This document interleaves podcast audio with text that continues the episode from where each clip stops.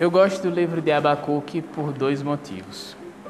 O primeiro deles é porque o livro é uma conversa entre Deus e o profeta Abacuque. E ler diálogos é legal.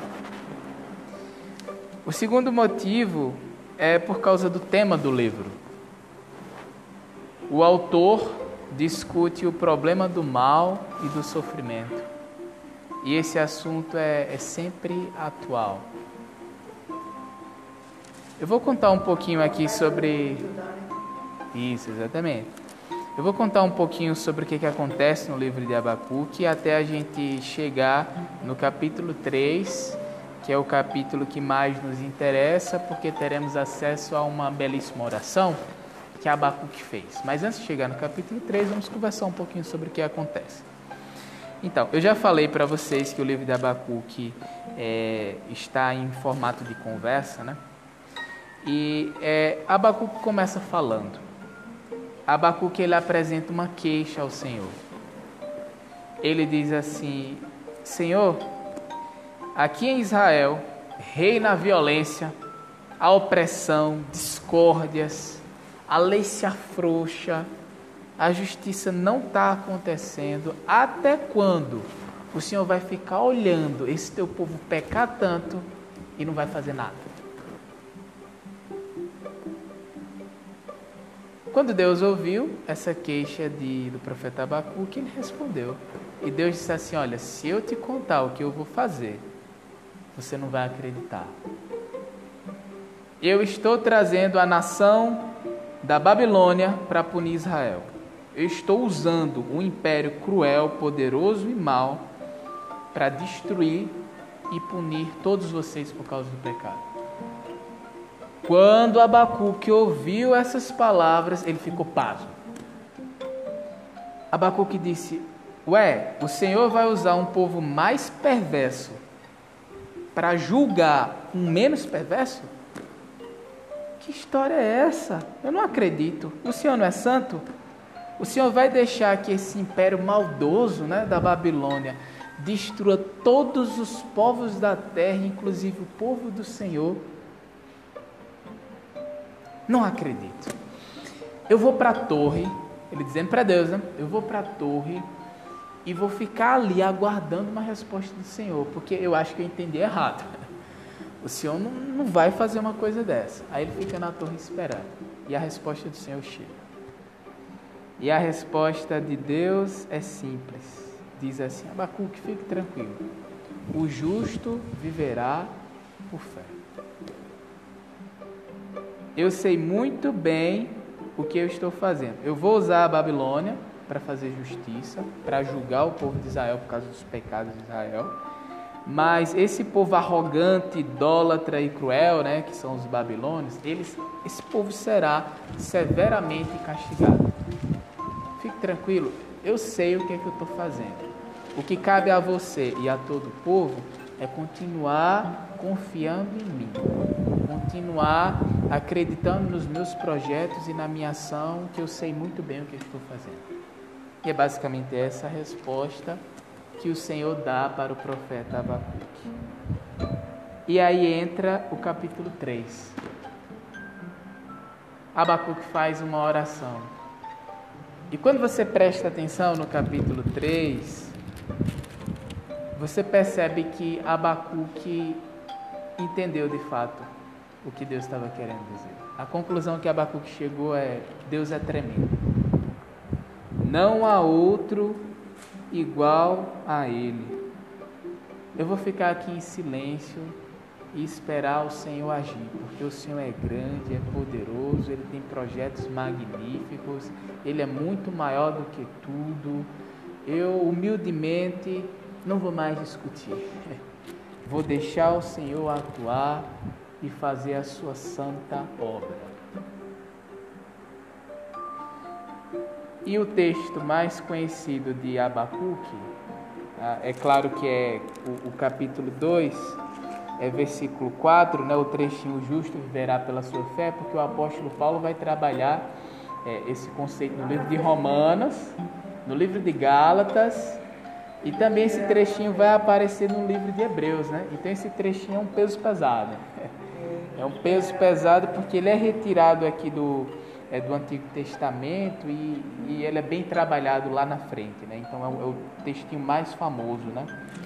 Ah, mas assim, tirando esse, esse textinho assim que é, que é peso pesado, que é fora de série, que está aqui no livro de Abacuque, eu creio que a, a seção mais conhecida você vai encontrar no versículo 17 do capítulo 3 até o 19 que existem até vários cânticos, vários hinos que foram feitos com, com base nesse trecho, que é a parte mais bonita do livro de, de Abacuque, né? Vamos ler. Ainda que a figueira não floresça, nem haja fruto na videira, ainda que a colheita da oliveira decepcione e os campos não produzam mantimento, ainda que as ovelhas desapareçam do aprisco e nos currais não haja mais gado, mesmo assim, eu me alegro no Senhor e exulto no Deus da minha salvação. O Senhor Deus é a minha fortaleza, Ele dá aos meus pés a ligeireza das corças e me faz andar nas minhas alturas, ao mestre de canto para instrumentos esse texto é espetacular e é a prova de que Abacuque entendeu bem a mensagem do Senhor. Deus ia usar um povo mau para punir Israel, ele sabia que destruição ia acontecer, mas Abacuque disse: ao invés de ficar discutindo com Deus, o ideal é se alegrar no Senhor. Porque quando chegar o dia mal, quando chegar o dia da angústia, quando chegar as dificuldades, quando chegar o caos, a minha alegria não será abalada porque não depende das circunstâncias. A minha alegria ela não depende de, de fatores externos, de, de coisas exteriores, mas depende do meu relacionamento de confiança com o Senhor. Então Abacuque não somente entendeu o que o Senhor ia fazer, como também compreendeu como precisava se preparar para esse dia mau. E essa mensagem ela é trazida, ela é deixada para o povo de Israel se engajar nesse relacionamento de confiança é, com Deus também. Mas parando para analisar alguns detalhes desse textinho que a gente leu, é, é importante a gente é, falar isso aqui que, que vou lembrar vocês agora o texto fala de figueira e videira. Bem, o fruto da figueira são os figos, o fruto da videira são as uvas. E isso representa a, a doçura da vida. Porque naquela época não existia açúcar, né? Açúcar é uma criação moderna. Então, se alguém quisesse colocar uma coisa doce na boca, ela tinha poucas opções. Então, para experimentar uma coisinha doce na boca, ela chupava uma uva madura, isso em Israel, né? É claro que em florestas tropicais tem a manga, né? Tem outras frutas mais doces, mas em Israel ali, se a pessoa quisesse experimentar uma coisa doce, tinha que comer um figo bem maduro ou uma uva. Aí ele ia experimentar algo doce. Também tinha o mel, mas é difícil de achar, né? É difícil de achar. Então, quando Abacuque diz: Olha, ainda que é, não haja figos e nem uva, eu vou me alegrar no Senhor. Ele está dizendo: ainda que a, que a doçura da vida acabe. Exatamente.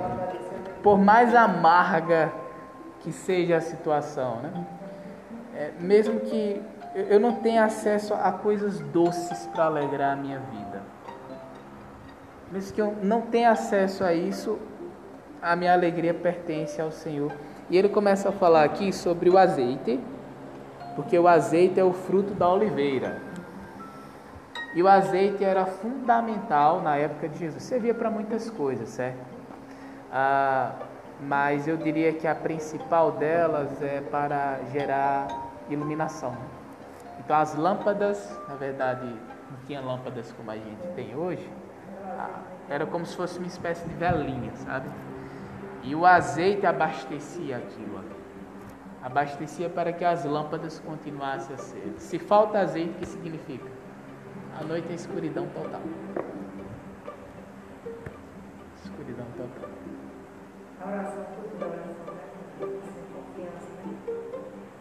Exatamente. Então, se não tem azeite, a cidade fica no escuro. Se não tem azeite, as pessoas ficam fedorentas. O, o azeite era também usado para as pessoas tomarem banho, para fazer tratamentos de pele, para curar doenças, feridas e tal. Então, o azeite era importantíssimo. Então, mesmo que não haja é, o azeite, olha, não tem problema. Mesmo que não haja também ovelhas e gado, né?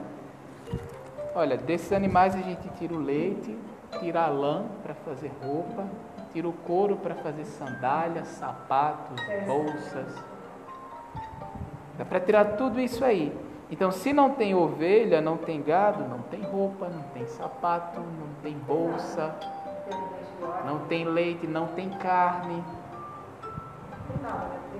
Já imaginou que vida triste sem, açúcar e sem churrasco? Já imaginou se o médico hoje chegasse para você e dissesse: Olha, está proibido, você não pode colocar um pingo de açúcar na boca nem, nem um churrasquinho? É difícil, né? Assim, né? Então, mesmo que não haja todas essas coisas, aí ele diz: Eu me alegro no Senhor, exulto no Deus da minha salvação e Ele que me dá é as forças necessárias para isso. Se a nossa alegria está em Deus, nós seremos pessoas alegres, independentemente do que aconteça. O apóstolo Paulo vai dizer que o reino de Deus não é comida nem bebida, mas justiça, paz e alegria no Espírito Santo. Você não foi batizado no, no vinagre, né? Para ter essa cara tão azeda, né? então, não, de jeito nenhum. É, eu me lembro quando perguntaram assim para Jesus, né? Olha, por que os seus discípulos não jejuam? Todo mundo aqui jejua, por que os seus discípulos não jejuam? Aí Jesus diz: Ah, bem, a nossa vida é como uma festa de casamento. A gente está em festa. A nossa vida é alegria, então a gente não tem tempo para assim é, fazer uma atividade que é, vai demandar fome, muita tristeza, sabe? Não é nossa praia, né? A gente vive em alegria, é festa de casamento. Então, vida cristã é isso. Não é à toa que a alegria é um dos frutos do, do Espírito Santo. Um dos frutos, né? É um só fruto, né? É um só fruto, mas a alegria compõe esse, esse fruto. É, a minha alegria é andar com Jesus, né? Por quê? Porque Ele me ama, porque Ele preenche a minha vida. Todos os dias eu estou com o mesmo humor, né? Sei de pessoas que, por exemplo, é, no sábado e no domingo estão super felizes, quando cai a segunda-feira já fica de mau humor, já fica de cara feia, né? Então o humor muda muito rápido porque mudou o dia. Tem pessoas que acordam super felizes um dia, no outro dia já estão ranzinzas, né? E assim, mas nossa, se a, se a nossa alegria estiver em Jesus, o nosso humor será o mesmo. E para a gente pensar aqui, é, qual é o fundamento da sua alegria, né? O que te faz ficar feliz mesmo? O que te faz ficar alegre? Você pode dizer, ah, eu, eu fico alegre por causa do sorriso do meu filho, porque eu tenho meu filho, a minha filha por perto e tudo isso é a minha alegria. Certo, mas e seu filho, se seu filho morrer, aí sua alegria acaba? Sua alegria não pode estar fundamentada em filho. Você pode dizer, ah não, mas a minha alegria está fundamentada na minha esposa ou no meu marido. Bem, e se o seu cônjuge te abandonar? A alegria acaba.